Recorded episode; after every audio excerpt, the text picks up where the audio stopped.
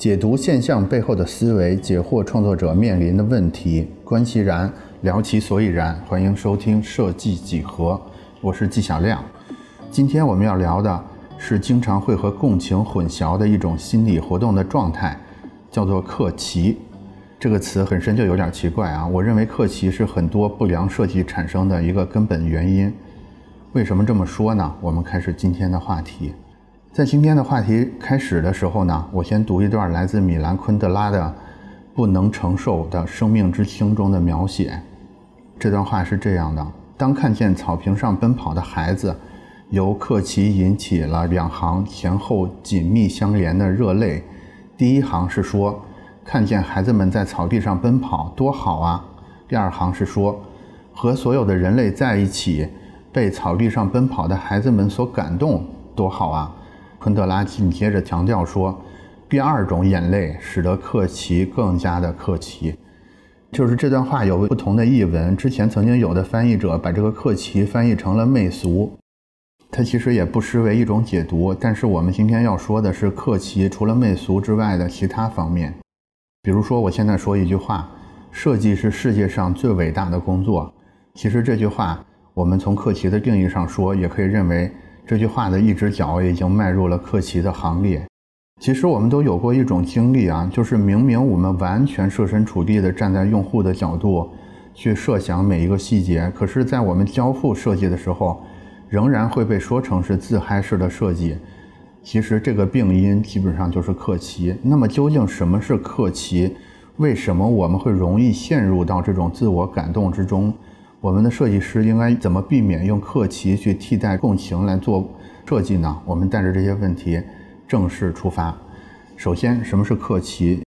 有人对克奇的定义是这样的：就是已经建立规则的艺术，可预期的受众，可预期的结果，可预期的报酬。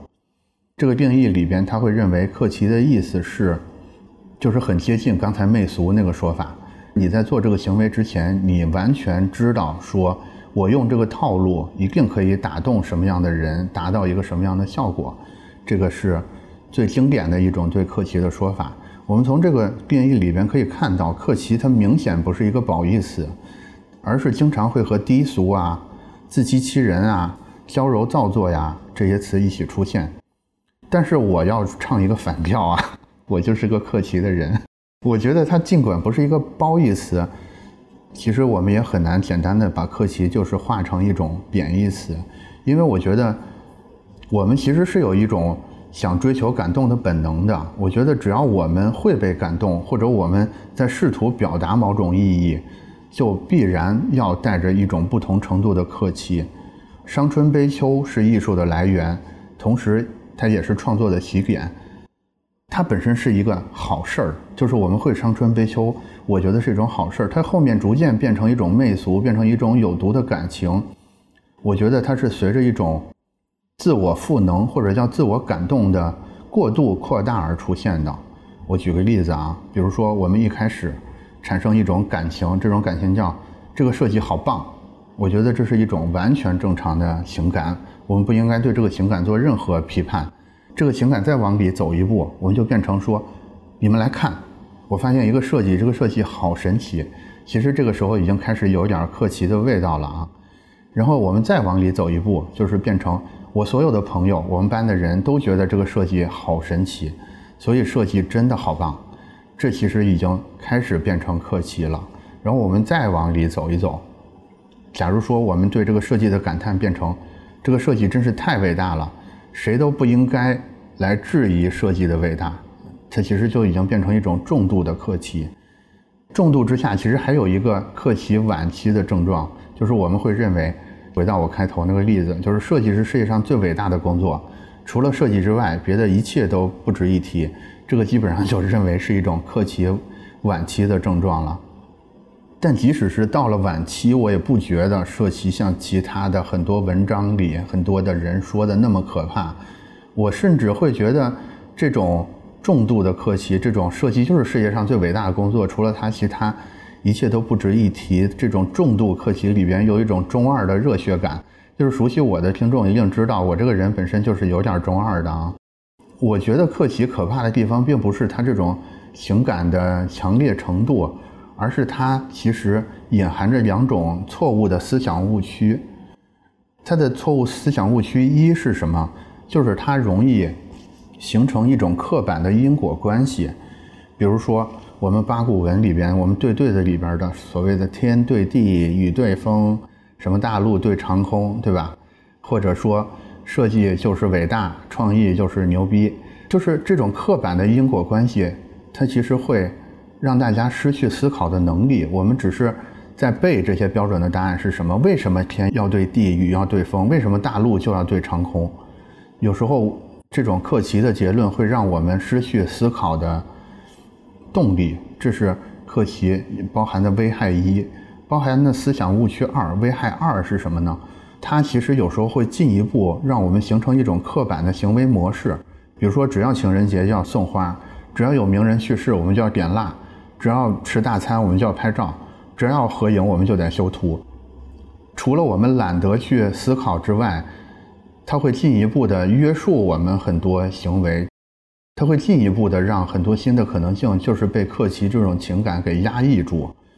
我觉得这两种误区在设计上也有很多展现啊，比如说，是不是我们的用户只要是女性，我们就一定要用粉色呢？是不是只要客户？在聊天里边提的需求里边说到了“可爱”这个字，我们中间一定要用 Q 版的插画呢？是不是只要做电商就一定要有 C4D 的元素呢？是不是我们只要说中国风一定就要用水墨笔刷呢？其实这些我觉得也是克奇在设计上的一些不良的表现。那么为什么我们会从一开始的一点点感动，就逐渐就被克奇就被审美就是绑架成了一种人形的机器人儿？到底是谁规定了我们在某时某刻就一定要做出某种动作，来符合某种情感规范呢？我们还是找到了米兰昆德拉的说法，他说这是一种灵魂的虚肿症，是什么意思啊？比如说我们男孩子啊，我们天生就喜欢讨论一些话题，比如说谁是天下第一，老虎跟狮子谁厉害，对吧？德国跟法国谁能打过谁？出租车的师傅们，其实他们也特别爱对国际形势点评一二。就是我们在聊这些话题的时候，其实是很快乐的。用米兰昆德拉的话说，就是我们虚肿了，我们有意无意的把自己放在了一个评判者的位置上，我们似乎有权利去评价，就行使着一种评价他人的权利。那也不是只有男孩子有这个灵魂的虚肿症啊，女孩子们其实也是有的。但是女孩子们她们的特征就是。他们就不喜欢聊老虎跟狮子谁更厉害了，他们会更关注自我，比如说美颜滤镜，对吧？它就是另外一种灵魂的虚荣症，它其实也是在用一种已经确定的审美来让用户产生一种幻觉，说啊，我正在符合一种所有人都认同的标准，所以我是非常好的，非常棒的。男孩子们就觉得我似乎站在了一个评判席上，我是非常强的；女孩子们就觉得我符合了某种审美，我是非常美的。我觉得这个指点江山也罢，或者顾影自怜也罢，其实只要你追求一种意义，或者想抒发一种情绪，就百分之百会触发克奇这个机制。所以我不觉得这有什么问题。我自己也喜欢讨论老虎厉害还是狮子厉害，关键是我们可能要掌握好这个度。其实克奇的反面不是反克奇。假如说我们现在 OK，Q 哥说指点江山跟使用美颜滤镜是克奇，所以我们从此再也不指点江山了，我们不用美颜滤镜了，这就不客气了吗？错，这个其实变得更加的客气了。就是克奇的反面不是反克奇，怎么能让自己不那么的客气呢？我觉得唯一的办法就是适可而止，就是。首先，我们要允许自己有各种感动的、被审美裹挟的这种倾向是没有问题的。我们可以认可各种各样的意义，我们可以去欣赏美颜滤镜，我们可以去讨论老虎、狮子谁厉害。但是，我们要及时抽离出来就好。比如说，我们每天每天都自拍，我们能不能变成说，我们去做了头发或者是做了美容之后？我们买了新衣服之后再发一张自拍呢？比如说，我们在讨论老虎、狮子呃厉不厉害的时候，是不是讨论个五分钟差不多就得了，而不是说把一整天都用在讨论这些问题上呢？这样我们是不是就可以把这些沉迷在课题的时间节省出来？节省出来之后，节省的这些时间用来干点啥呢？我个人会觉得说，我们完全可以把这些时间干点自己能完全控制的事儿。自己能完全控制的事儿是什么呢？我觉得最典型的就是，我们其实可以去试着营造出新的规范来，比如说我们做一个新的这个美颜滤镜出来，用来克奇别人，而不是去迎合别人制造出来的美颜滤镜。我觉得，尤其是我们作为设计或者是创作这种角色，可能更加需要这些时间跟这种心态。我觉得这种独立性或许是一个好的设计师必须要具备的一个人格，这是设计师最宝贵的特性之一。也就是说，如果别人都不看好一件事儿的时候，我们是不是还能坚持自己最初的判断？我们是不是可以说，其实，呃，美洲豹也挺强的？别人都不看好的时候，我们是不是能坚持自己最初的判断？这是第一步。第二步。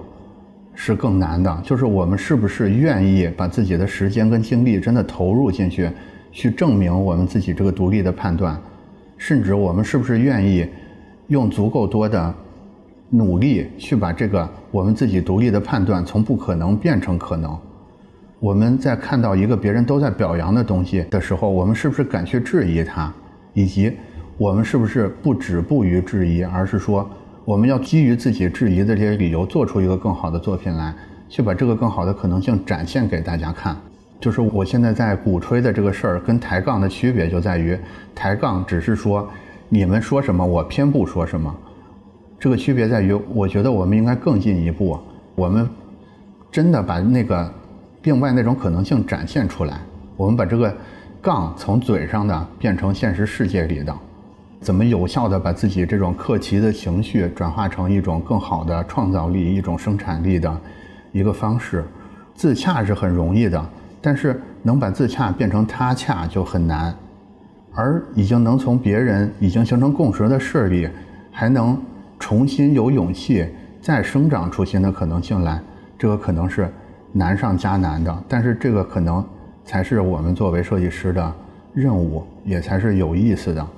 我觉得我们下次可以在感觉自己已经陷入到某种感动，或者是某种已经形成规范的事儿的时候，及时觉醒到这一点，然后及时脱身出来，重新独立的思考一下有没有第三种可能性、第四种可能性，然后接下来就是把这种可能性变成现实。这样，我觉得我们一旦养成这种习惯之后，我们就逐渐可以变成一个更好的设计师。用我们的新的作品去帮助其他人吧，帮助其他人重新的认识到还有更多新的可能性，成为别人口中这种伟大的设计，让我们也成为一种别人口中所谓伟大的设计师。那今天大概就聊到这儿。